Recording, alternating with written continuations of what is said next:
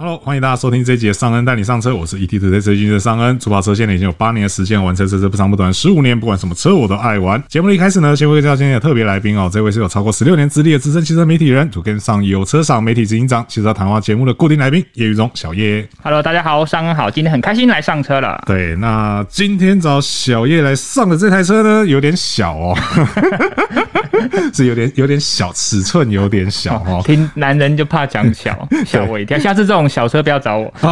开玩笑，开玩笑，我也是很开心来上对，车这啊。台小车其实很重要，好不好？哦，真的真对的。啊，因为我们今天要聊的这部车呢是这个 Skoda 的 Fabia 哦、法比亚，对，那这个 Fabia 呢，它其实呢快要在这个四月哦，嗯就是、哦我想一下，节目上线啊，刚好是四月。 对，节目上线的时候，我们可能刚好正在试这台车。哦，对，对对对对，突然想到，对对对，那你看它四月就要开始媒体试驾的话呢，那其实它的这个上市应该也就不远了哦不远，全新第四代的法比亚车对对对对型，现在法台湾现在卖的是旧的是第三代，对，三代小改款这样子。嗯对，那这一次这个第四代呢，其实因为法比亚它一直定价都是在大概七十万出头到接近八十万这样子嘛。没错对，那你能够入手这样的车，它其实你要想到它是一个欧洲的小型掀背车。是的，对，那所以它这次改款有哪些重点哦？然后能够来吸引这个年轻族群的目光哦。那我们今天就来帮大家分析一下、哦。嗯好的那除了法比亚以外呢，另外我们也来跟大家讲一下、哦、这种入门小型掀背车集聚当中还有哪一些选择哦。好。而且呢，谁又是卖的最好的？ 虽然我觉得讲到这边，大家应该就知道答案了。心里应该有底了啦。对，但是我们待会来跟讲大家讲一下，它到底有多夸张，卖的有多好。好的，好，那首先呢，我们就先从这个法比亚开始来讲啊哈。那因为法比亚这次是大改款啊哈，我们也还不知道它的价格，因为它也还没开始预售嘛，对，所以说这个数字的部分我们并不是那么清楚哦。对但是可以给大家一个参考啦，就是说。它改款之前的最后一次有的这个正式的售价哦是七十一点五万起哦，没错，其实这个价格能够买到欧洲车、欧洲掀背车，看起来好像真的是蛮划算的哈。对啊，因为现在国产车也越来越贵了，其对实所有车都在涨价了对。那如果还可以用七十万买到这个欧洲的掀背小车，也难怪哈是，聪明的就懂。对 他都他都讲聪明就懂啊，所以你不买就是你不懂，这一招不错， 哦也也也不是啊这样子说不啦。是这样说，那因为其实刚好今天要录节目前，我刚好有开到第三代，也就是大改款前的这个法比亚。是因为的，我刚好今天跟一个同事出去工作，然后刚好开了一下他的车，这样子。其实法比亚这车真的是还蛮好开的，即便嗯即便还在旧世代的情况下，也都很好开。可是我始终觉得它好像稍微有那么一点点小，啊 对，就是因为你你也高啦，对对啊，对，因为我那时候在那个车子里面，我就觉得有一点稍微有点浑身不自 在，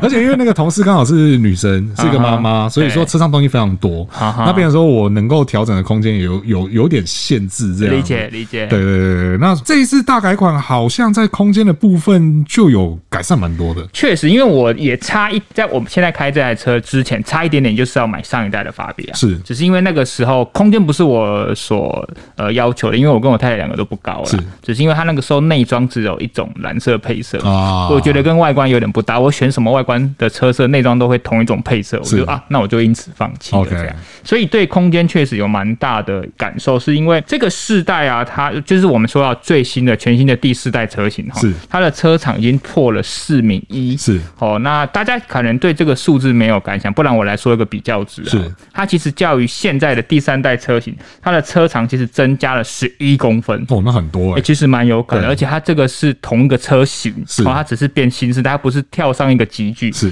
而且跟车内空间比较有关系的轴距，它又增长了九点四公分。我们也真的很多哎、所以代表说，它的车长大部分都转换成轴距的长度是，那轴距的长度就会直接的影响到车内的纵深、是啊，所以这个空间确实会很有感。是是是，嗯而且它的行李箱容量呢，现在也有三百八十公升起跳哦，然后到一千一百九十公升哦。三百八已经比上个世代多了五十公升，是，而且三百八其实也很接近某些就是所谓四门房车。或者是些 CUV，对哦，对其实都对差不多的水准对对了。对对，对这个空间放大的真的是蛮有感的哦因。为他们家的车都会比同级感觉空间大一点点，像他上一集的 Scala，是他就是强调它是掀背车中的旅行车，啊是没错。对。啊，空间都很优势的。哎，刚好讲到旅行车，好像有传闻说这一代的法比亚不会再出所谓的控比旅行车的版本，可能就是因为第一个修旅化的的潮流越来越明显，再来是它这个时代可能都已经变大了，是然后可能跟旅行车的差异就不会太明显，是没错就不会因此衍生出这样的车型。是没嗯错，而且不晓得啦。我觉得虽然说我始终都觉得 Skoda 做的旅行车都还蛮好看的，哦，我知道你要对说什么。对，可 是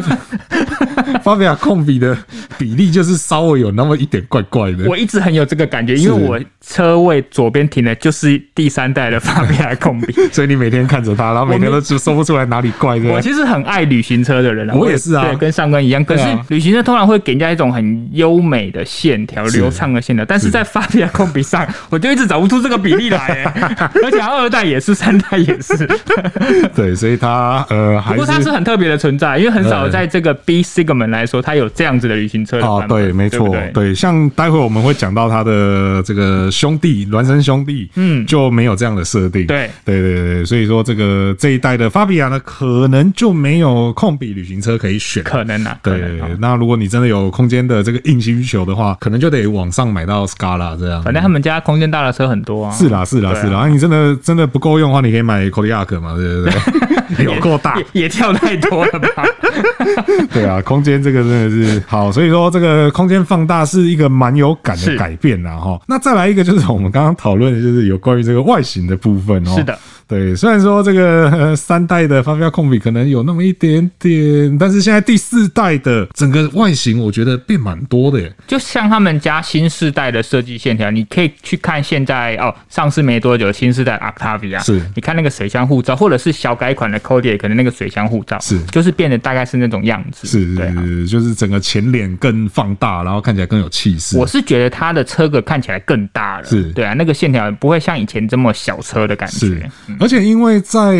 大概就是第三代发表或是上一代 Octavia，他们比较多跟我们沟通的是所谓的捷克水晶切割线条，没错，对，就是看起来就是利利落落的这样子，很多硬线条，对对对对，然后看起来板件的这种折射，就让你觉得说，看上去好像是在看一个很精工切割的一个水晶雕刻品嗯对艺术品这样子。没错，但可是，在现在这个第四代的法比亚，其实它把这个线条又演变成为是像肌肉线条一样。对。对，看起来视觉上我觉得是动感蛮多的。可能现在缺晶片、缺水晶啊，不是？哎哎， 这个关联性是，嗯你真的要说缺晶片的话，我觉得接下来这个哦才是可能是未来它要上市的一个 变速嘛。对对对对，我觉得是一个变数，或会是一个问题啦。好哈，的，就是因为大家都知道嘛，现在 VAG 集团他们都走所谓的数位化座舱，嗯哼，对。那当然这一次发表大改款也不例外，嗯哼。哦，那像它的这个仪表板最大是有呃最高规是有十点二五寸数位仪表最板，高规格，嗯，对对对对，那要怎么说啊？就是虽然说我们都知道最高规有十点二五寸，嗯可是实际上它在国外还是有传统的双指针，然后对加中央显示幕。对，对，那在现在这个晶片这么缺乏的情况下，进到台湾的到底会是哪一种呢？或许它还是会给大家，但是你要等，哦，对，这个有可能，有可能是对，一有个可做法，能。那如果你不等的话，你就可以先入主双环仪表的传统版本。对对对这对嗯这我只是猜测。对，我们现在真的只是猜测，因为我们现在真的还 我们还没有去试驾哦。对还没虽然说看到大家车听到的时候是四月，但是我们现在录音的时候是三月， 对，所以我们也不知道到底原厂会走一个什么样的策略、哦。是的只是因为这几年我觉得 Skoda 在配备上是真的很有诚意，很有诚意，对，所以嗯不晓得哎、你的推测是可能两种选择都有，然后就对看客人要等或不要等这样。因为我记得以前有些车型的版本也是数位仪表是选配的，哦，对，有些是选配。那当然，中控荧幕也有可能，因为中控荧幕它在原厂就有不同的版本。那对最大已经到九点二寸了，是是但我觉得中控荧幕比较有可能是标配给你，是是对它可能因为毕竟那一套系统对于很多车载的功能都在里面。是那数位仪表这个就可能见仁见智，是对啊。所以最大九点二寸，那仪表板最大是十点二五寸的数位仪表是，我觉得这应该都会有可能出现在台湾的版本，只是它是不是选配，或者是有没有可能你买的时候一开始没有要等，这个就我们都还不确定。是没错，这个大家如果到时候对发表有兴趣的话，去展间再跟业务好好来咨询一下哦。那它那个十点二五寸其实看起来真的就是很家族化，你知道 VH 现在仪表板，我觉得大概差不多界面都长那个样子 不。过在发比亚这种车格上，你会觉得它特别的显眼，哎对因为它对对车比较小， 对对对，对你整个车内空间相对没那么大的情况下，满满的蓝光，对，然后所以开车还要戴那个抗蓝光眼镜，就对了。 真的，啊，或者是我突然想到有一个商机，我们可以是什去么，我们可以去开发这个车用液晶荧幕的抗蓝光贴膜，对不对？好像有点搞头哎、 真的这个我们待会节目 后来聊一下不。然我们开发一个传统贴膜，贴上去会像传统双双换 仪表。我那我到底选这个干嘛？这个现现代人文明病 哦，真的是手机看太多了，这个眼睛都受到很大的影响。买车送叶叶黄素， 好，所以说这个数位化座舱，大概我们在新的发表上面也是一个蛮大的改变啦。对哦，而且像你刚刚讲那个饰板那个问题，我记得我稍微瞄了一下新发比亚的整个中控台的设定，嗯，造型跟上一代真的也是变蛮 多的。对啊，对啊因为毕竟要因应那两个大荧幕的原因，而且它有一个功能，我觉得到台湾应该不会少。是它跟新世代的 Octavia 一样，它有一个很贴心的配备，就是它的车内后视镜旁边有一个 Type C 的插孔，啊，后视镜旁啊，坐旁边，就是你在装行车记录器，如果你要接电源是很方便。而且这个世代还有另外一个是它有后座出风口，啊，因为在这个集聚来说，很少会有后座出风对。口的没车错型，，没对错啊，没对错啊，这个所以这这两个东西，一个真的一个是蛮实用，一个是蛮重要。对，这应该不会跟芯 片， 我很担心。欸好，反正我们到时候去拭目以澎待嗯对，到澎、去澎湖的时候再帮大家好好检查一下， 到底哪些有，哪些没有。 对对，那动力的部分相对来讲变化就没有那么多了啦。哦，对，没有什么，对跟啊呃跟他兄弟没有什么变啊。对，然后跟它原本好像也没什么变、啊。是的，对啊，就是一样是一点零的涡轮引擎。那原本这个一点零涡轮在雪佛达这边原本一开始是一百一十匹，但是在上一次旧世代的小改款的时候，它变成九十五匹了。是，好像是一些环保啊或者是排放法规的关系，所以有做下修。嗯那我们也不晓得说这个第四代会不会再回到一百一十匹哦哼，。应该会啦，我觉得。对啊，就是一样，到时候去试过之后再来跟大家讲哦。不过我们应该会试到一点五的车型，我也觉得我们一开始应该试到一点对，一般都会试高规格的车型。对对对对对啊，对，而且我们应该应该也看得到十点五寸仪 表板，应该啦，应该啦。对，这怎么好像有点那个那时候去试那个 Laces NS 前的那个既视感？啊我们那时候不是也在讨论说，到底我们会看到多大的中控屏幕？我们一开始也是试到最大规格的十四寸的，我想一下，我哦是我试也是，对我也是试到14寸对对，我也是，对啊我也是，我也是后来才两百的时候才有试到比较小九寸多的那一个。不过我们现在都变成多一个任务，就是试车的时候都要先跟他们确认说，我们之后消费者买了跟我们是同版本吗？对对对因为有时候我们试的时候会比较早进来的认证车型，那可能之后会受到缺料、缺晶片的影响，跟消费者买的可能会有一些落差对对哦对。到时候上恩再跟大家分析一下。对，好，然后动力的部分，另外一个就是一点五涡轮啦，嗯哦，一百五十匹的马力，然后啊两个都是搭七速的 DSG 变速箱啦，这没错个大家也都很熟悉的老东西了，就不多说了。那另外一个改款比较有感的地方呢，就是这个也是看国外的版本啦，对哦，因为国外的版本它有这个 Travel Assist 的智慧车阵穿梭系统啊、这个大家也不陌生了、对，但是就还是一样， 不知道会不会受到缺晶片的影响哦。对，所以我们也真的只能到时候再跟原厂的朋友聊聊，再跟大家讲说到底来台湾会不会有这个东西是的，哦，还是说你要这个东西要等，还是说这个东西没有？哦？希望有啦，因为他的兄弟有了。对，因为他的兄弟有了，而且其实现在 VAG 旗下的车子也几乎都有、模组化了对，怎么可以没有？对啊，那这个东西确实也还蛮好用的啦，所以到时候再跟大家确认到好底有或没有了哈。好，啊，所以说这是法比亚改款几个比较大的重点的部分啦，哈。对那接下来我们就来看看这个平价小型掀背车在台湾还有哪些选择哦。那当然，我们第一个要看的就是它的这个孪生兄弟啦，哈，就是这个 Volkswagen 福斯的 Polo 哦也。就是新时代发表出来之后最大的受害者，不是？这个叫什么？网内互 网内互打免费是不是？ 那 Polo 的话，目前的这个售价是七十九点八万起是的然后它在二零二一年的十二月哦，也就才刚推出小改款啊，没多久一季而已啦。对，难怪小叶会这么说哈。啊 那其实我觉得某种程度上，我们可以从 Polo 的角度来去推断法比亚大配概会配有备哪。跟价格都可以推。对对对，没错，因为你看 Polo 就已经定在一个七十九点八万了嘛，那代表说法比亚再怎么样入门也应该不会比 Polo 高。就是会低于七十九点八万，对对对因为在极端的品牌定位来说，应该会是这样子。是没错。那在 Polo 的部分呢，其实它全车系都有 IQ Drive 这个 Level Two 的驾驶辅助哦。没错，对，那当然，这个有可能你说法比亚那边为了不要去打到兄弟，所以他可能不到 Level Two，但是我想应该也是该有的都要有啦哦。对啊，应该会有啦。对啊，对啊，对啊，嗯对啊。那再来是它的高规车型有这个 IQ Light 的矩阵式 LED 头灯哦、但是近年来的 Skoda 也很不吝啬的导入矩阵头灯，是没 错，这个到底会不所以会我说有受害者嘛。 这是往内互打嘛，是不是？然后入门在 Polo 这边入门车型就是八寸的数位仪表板。好，这可能有差异。对，这个就就会嗯出现差异了，因为在法比亚那边入门是双环的传统指针仪表，中间可能嗯四点二寸这样。对对对对，一个中央数位显示荧幕这样，但是人家 Polo 是入门就有八寸，嗯对嗯这边就开始稍微有点出现差异了哈。那另外 Polo 的话呢，它有这个所谓 R 赖车型，嗯哼，对，那 R 赖车型其实说实在话，我觉得也是蛮帅的啦。对啊，就外观点缀一下。对，那个嗯该该有的帅度有做出来这样子。那另外一个，哎，这个可能就相对是劣势的地方了，就是 Polo 它只有1.0的涡轮引擎。对，对，那但是它的1.0涡轮还是维持在1 1 0匹的这所谓比较高输出的范围。哦，所以你的意思很有可能是发表两种动力，但是它一点零，它会把它降到九十五匹。嗯，有可能，有可能又这样或操者作对啊，又或者是说福斯都有办法做到一百一的，为什么法比亚做不到一百一？嗯对啊，有可能 Polo 先帮他开了这个路，然后所以第四代的法比亚一点零会回到一百一，也有可能。这个也是一个可能性。对啊，对啊，因为毕竟他们就是一样的东西嘛。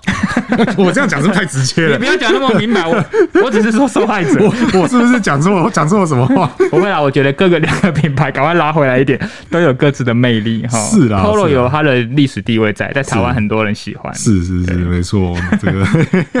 突然觉得捏了一把冷汗。很怕接到福斯的 电话。对啊，所以 Polo 的部分大概是这个情况啦。好哦那我们后续就再来观察看看，法比亚出来之后，Polo 是会上还是会下呢？是，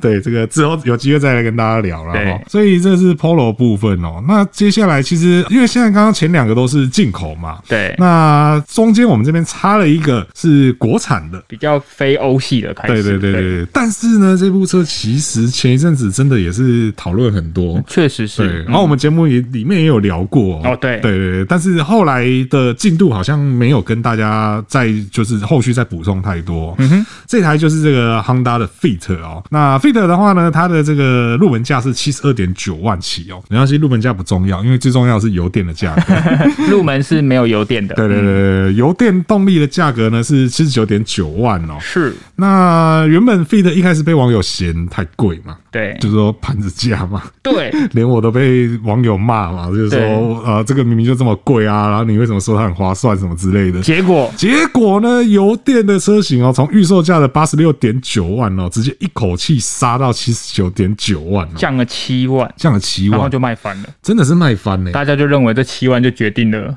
对，决定很多事情，因为对因为它已经等于是台湾最便宜的油电车了。对，因为再上去就是 Altis 的油电了嘛。是是，而且它不是说就是像其他家是所谓的轻油电，哦，对，而且更多人是不把它叫油电车，而是把它叫做电油车。对，对，因为它据说啦，因为我还是没开到，哦，真的，对我还是没开过，但据说它好像大部分的情况下都会以电力为主。呃，可以，因为它有基本上是四种模式嘛是，当然纯电模式。好、然后如果你在用力踩油门的时候，它油会进来，是但是它的用力踩油门的状态下，它的油不是直接进驱动轮，是它是提供先变换之后，然后给呃电池充电，电池是再给马达，是哦，是然后除非你在高速公路，它才是用直接用引擎驱动轮子，是哦，会跳过电这一块。那最后一个就是回充电能的状态，所以这样子讲，四个模式真的引擎有直接驱动轮子，也只有高速行驶的状态。是哦，是所以确实是，而且很妙的是，大家会怎么会讨论它？是因为一般以前我们在看油耗数字的时候，高速油耗是最好的是嘛，啊然后再来是最市区一定是最不好的，是平均就会夹在中间。是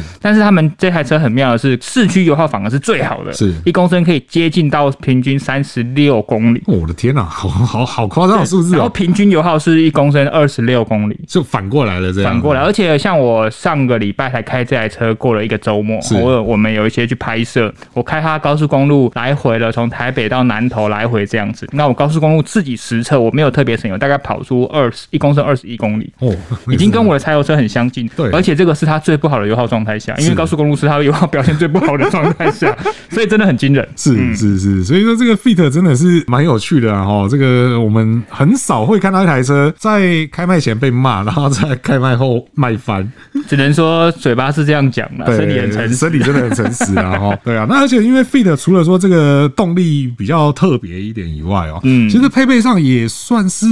蛮有诚意的啦，因为对全车系都有这个 Honda Sensing 的主动安全嘛。对，虽然说它的 ACC 好像是没有，没有全速域，而对且没有车道之中。是没错，但是起码有啦哈，嗯因为其实除了我们刚刚前面讲的这两款是相对来讲主动安全是相对完整的以外，其实我们后面要看到的都缺这个缺那个，嗯哦，那后面再跟大家讲了，那那至少 Fit 是有给你 Honda Sensing 啦，哦，有齁对我更正，它有车道之中是高速才有啊，七高十速二以上才有。 OK 好，而所以且它有一个特别的是，它的空间变化也只有小车只有它有，到现在也只有它有，是对不对？还有长模式、高模式跟宽大的模式，那个后座椅面上掀这个功能，我觉得很棒，但是都没有人要跟进，不知道为什么，不知道是不是有专利的问题。不晓得是专利问题，还是说有另外一个可能性是比较少车子像 Fit 这样子把油箱放在驾驶跟副驾驶的下面。哦，这也是一个对，原因为大部分人都是放在呃后座的下面嘛，后座下面嗯对对对，那因为 Fit 从前一代开始就是把它放在驾驶跟副驾驶的下面，嗯所以以至于说它的后座下面是没有东西的，是有哦空间可以这样对设计。对对对，所以嗯它掀起来之后才有那个意义嘛。对不然你如果说油桶在原本的位置，你掀起来啊还是油桶啊，加油， 先起来加油。对，那其实油电车型会卖翻，除了说动力比较特别以外啦，其实本田也真的是杰出了一手啦哈，嗯因为它把更完整的配备放在油电车型上面。对像是这个免钥匙系统啊，或是盲点侦测这一些哦、你要在油电车型上面才有、哦。那在油电跟这个纯汽油价差只有七万块的情况下哦、对，我想可能更多人就真的会捏一点直上了啦。我也如果今天是我，我也是捏一点上去。对对对对，对啊因为就是台湾人买车的想法就是会比较特别嘛。如果价差超过十万的时候，嗯大家就会觉得那不叫做碾一点。对但是如果价差就是一万来讲只有个位数的话，嗯就是这种五万七万的话，大家觉得哦，好，好像对啊，就差一点点而可已。以那捏一点，说不定捏上去再谈一些溢价空间，再下来就差可能不到七万这对样。对对对嗯对，没错。所以我觉得这也是它油电车型会卖翻的一个关键之一啦，而且也哦是目前市场上只有它独有这样子的科技配备啦。是是是，嗯没错。而且真的，你从它的挂牌数，哎、真的油电，我记得是大概有占到七七成嗯左右。对啊，所以好啦，大家就是口嫌体正直啦。哈。支持好产品 啦哈，这个 对不错了啦，嗯这个真的是蛮蛮有趣、蛮特别的东西啦。而且在这一些小车当中，也确实是只有它是正油电。对啊，对就是它有独特的市场集聚的产品定位是啊是，这个没话讲。是没错哦。而且再加上还有另外一件事情是那个 Prius C，Prius C 目前是没有的嗯没卖了对对对对对，所以对啊你要小型先备车，然后又要油电，嗯，你真的只有它可以而且选如。果你硬要加一个国产，因为 Prius 以前是进口哦，它是进口对的，啊对对对。虽然说他们两个价格，那就是 Prius C 那时候价格跟这个 Honda Fit 油电价格是没有差太多，没有差太多。现在你要看到它，只能去 Iron 的租车。啊， 对，对对对对对好用好开，我还蛮常开的，对对对。但是大家这个租车要要要小心了哈，要不要说好像租来的车就是无敌星星这样？不要这样。子，对对对对，对因为最近网络上真的太多这一类讨有论有，了。我有看到，下下次再跟大家分 享。对对对对对，OK，好，所以这是 Fit 的部分哦。嗯那再来呢，我们又跳到进口的部分了啦，是哈，就是这个马自达二啦，哈，马自达二的话呢，它目前的建议售价是七十四点九万起哦。那其实也蛮刚好的，它在也是在二零二一年的十二月有推出的这个新年式啦，哈，而且我记得那时候压的交车时间是今年二月，对， 所以其实可能呃买了新的马自达二的朋友最近才刚拿到车嗯啦，然后、这次新年式其实嗯啊改款也没有说非常多东西啦毕。竟它已经到产品的末期了啦。是啊，它真的就是一些小小的变化啦，像这个新的车色啊，黑色的铝圈啊，然后顶规有这个手机无线充电啊，无线 Apple CarPlay 这些便利性的功能啊。嗯哦那马自达二的动力其实也没有太亮眼的地方啦，哦，比就较是传统的规格，对，就是一点五升的四缸自然进气引擎，然后有一百一十六匹马力。啊当然，你也可以把这个当做是说，可能你未来的养护成本相对会比较低一点。结构比较简单。对，因为也没有涡轮嘛，也没有对油电嘛，你可能相对要担心的事情不用那么多。但是呢，其实我觉得马自达二比较大的劣势哦，还是在于说，你看到、哦、像我们刚刚前面讲的这些车，其实也都是大概七十多万嘛。对，马自达二卡在一个快要七十五万的地方，也没有因为这样子比较便宜。对，然后而且呢，它只有高阶车型才有这个主动的刹车辅助嗯和车道偏移的警示。就代表它没有 ACC，、哦对，它是没有 ACC 的。嗯对，这个在现在这个世代好像有点辛苦哦而。且它我们这样一路介绍四台车下来，新世代发表我可以预想啊，所以那马自达二最吃亏还是在空间真的很小，哦，对，它真的对是小 车。对真的是小车虽 中的然说小它的车。操控力利落还是让人家印象深刻，但是是它的空间真的会让人家蛮有感的小，是是嗯是，现在买这个车可能更多是看重外形，有可能对或者是可没有能比较过，不是或者是可能他真的想要一台这么小的车，哦，对，就有可能尺寸大一些，觉得不好开，或者是可能真的就只有一个人用车之类的，嗯对啊。然后可能也都是市区移动比较多，对啊相对不常做巡航，对啊。不然我真的想不到这个车现在，符合他的需求的车就是一百分的车啦。对对对对对，嗯没有可错，能没错，没错。好，所以这是马自达二的部分哦，因为好真的没有太多东西，所以就不多说 了。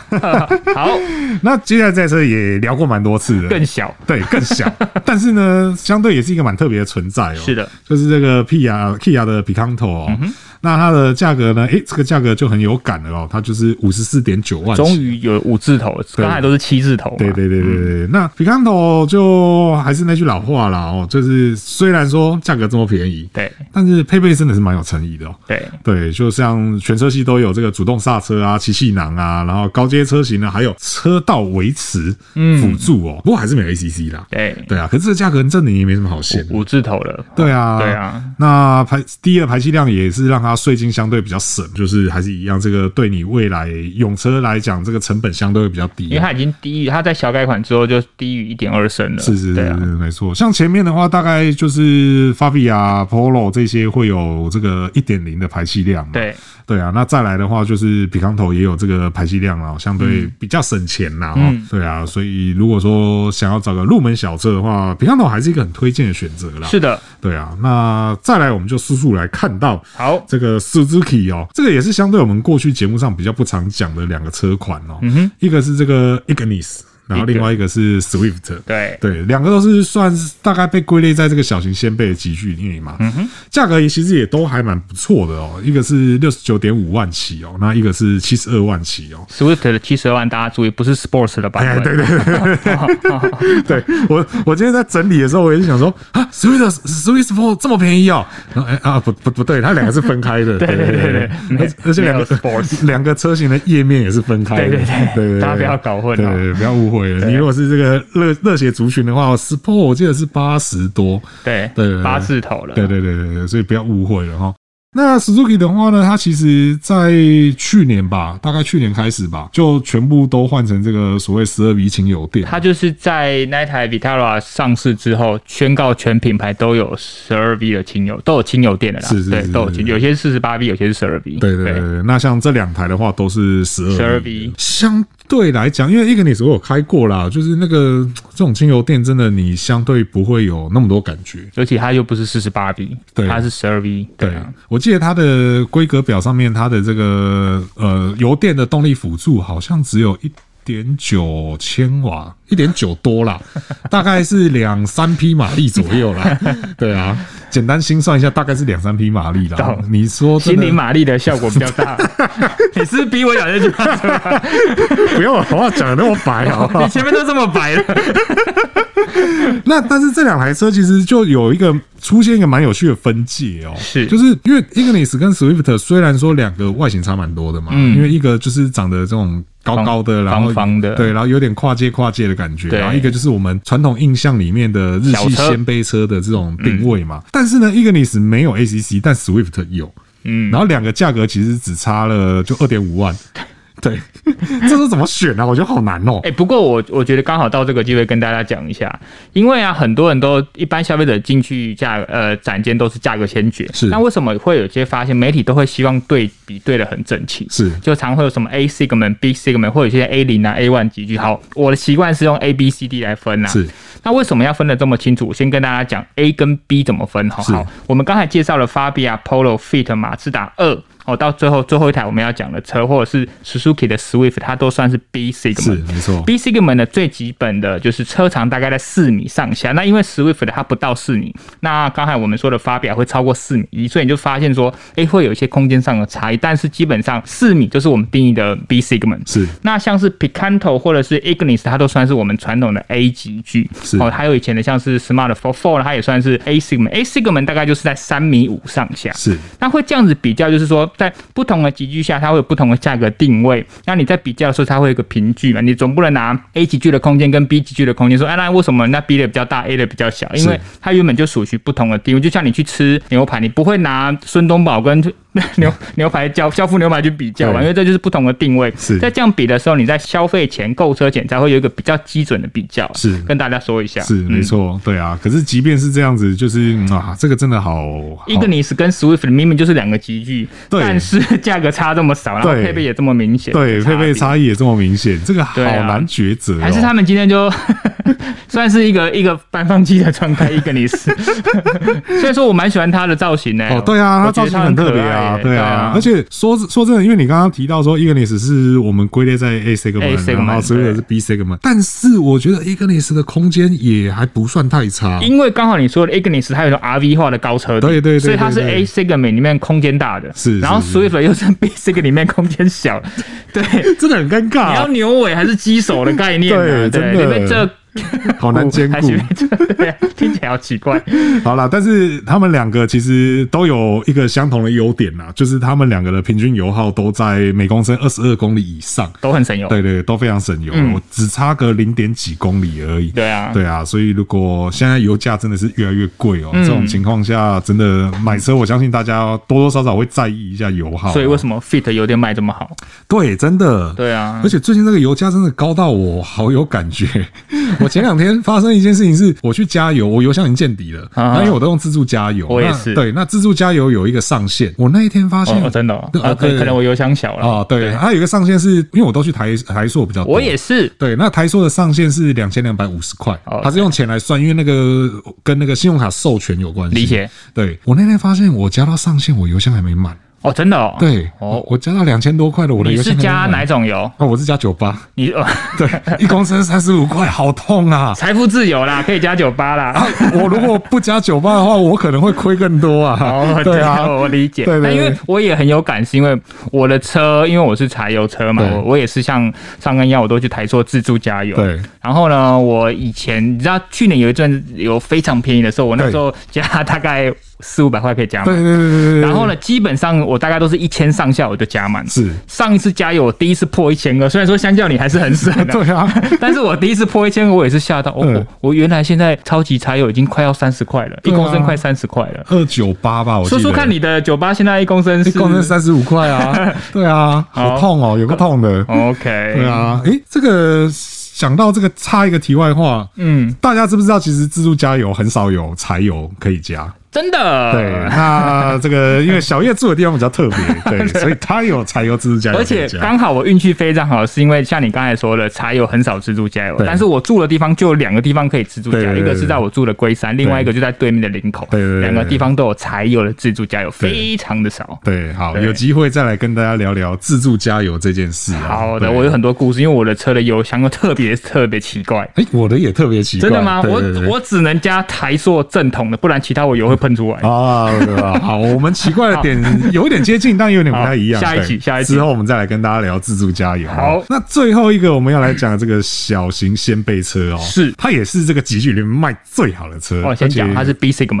哦对 B 对对， segment。而且它好到这个真的是很夸张啊！哈，这个就是 Toyota Yaris 哦，好，也大家都是熟悉了啦。对好，可以下 课了。没有，我们就速速跟大家讲一下哦 好。就 Yaris 的售价大家都很清楚了啦，五十九点九万起啦便宜嗯哈。哦。那但是有一件事情好像没有特别跟大家提到，是什么？然后或者是我们其实有讲过，可是因为那个题目比较大，大家可能稍微会没有印象哦。就是呢，亚鲁奇这车的销量到底有多夸张呢？它在二零二一年哦，你看到它其实已经有一段时间没有做所谓的比较大的改款的动作，算产品后期了。对，呃，顶多就是可能加一些配备啊，弄一些比较特别的车型这样子。 ，TSS 加上去。对，然后或者是有这个 Yaris Cross 这种车型，对对哦，Crossover，Yaris、哦 Crossover Yaris Cross 跟 Yaris Crossover 是不同的车， 对，这边要维持一下我们的专业度哈，要这个车名要讲完整。好对，它在二零二一年啊，居然还卖出了一万一千五百九十一台。这是很多进口品牌一年的量。啊你不要说进口品牌啦，有些国产品牌一年可能也没卖这么多。 我们今天到底要得罪多少人？ Toyota 就是狂。像我前几天才参加一个进口品牌的试乘车是试车活动，然后是啊晚宴换上一个晚宴，他说我们很开心的，我们这台车一开始八十台 卖完了，然后我想说这应该是 和泰集团某个车型一天的量吧。或哦或者是和泰集团某一个展示间一天接单的量，不要这样比， 我不准你这样 子比。我只是当下想了一下，然后没有，这只是舒适的比较，没有任何褒贬的意思。对对对对对大家不要攻击我们。对对对对对，但是你看这个 Yaris 真的是很好狂哦很狂啦哦！而且它卖这么久了，而且这是这个样子卖这么久 了，对，而且你看我们前面夯不啷当介绍这么多车型，对大家还是选 Yaris。是还是请允许我拿你以前讲过的话出来讲。我我讲了什么？对，它就是像是你家旁边的便当店， 对，就好好是好对，没有什么特别的，但是你要吃饱，其实也吃得饱。然后盖子盖起来，你排骨还会满出来。对对对对对对，就是真的是学过短话啦，哦 学过短话啦对啊，对啊所以说 Yaris 真的很狂啦哈，对啊只是说到底我们什么时候有机会看到新的 Yaris 啊？新的 Yaris 又会变怎样？这个其实我觉得某种程度上还是蛮期待的啦。对啊，连他的这么早的那个 GR Yaris 也是蛮常见啊的， 怎么会这样 啊？去到 Yaris，我们身边认识的人真 的然后三不五时就看到同业有开，对对对然后还有听到同业哦，店长还没来，我说对奇怪，GR Yaris 有这么便宜对吗？对对对，像我今天才又有遇到啊，那个小兰姐姐跟她老 公，因为他们两个刚好今天也有去活动，然后我又看到他们的 G R 哦哎， Yaris，是不是全现在车没只有我们两个没有 GR Yaris 啊？我觉得好像是哎、对啊那我们等一下录完去订一下车好了。 我大概只订得起 Yaris，我可能连亚瑞斯都对不起，哭 哭。好啦，所以这个 OK 就是今天趁着这个巴比亚大改款要来之前哦，对再带大家盘点一下这个台湾的平价小型掀背车哦。好，对啊，那这个平价小型掀背车，其实台湾选择真的也是不少啦哈。那从不管你是要配备完整的，还是你只是要一个便宜的，或者是你要一些比较个性化的，嗯对其实选择都还蛮多的啦。虽然说现在都是修理化，但是先辈小车还是蛮多的啦。是是是，没错，而且也在这个整个车市当中，也还是有一定的分量啊。对齁，虽然说这个分量可能都是 Yaris 扛起来， 不要这样，最后还要来一枪这样。没有啦。其实说真的，Fit 油电出来之后，真的也是卖的很好啦。对啊对啊，也是，然后也很期待这个新的法比亚来到台湾之后，又会有这个对市场造成什么样的冲击啊，是的会有什么样的热潮啦。对，齁我相信对 Yaris 没有冲击。对对对，反正重启的就是 他的。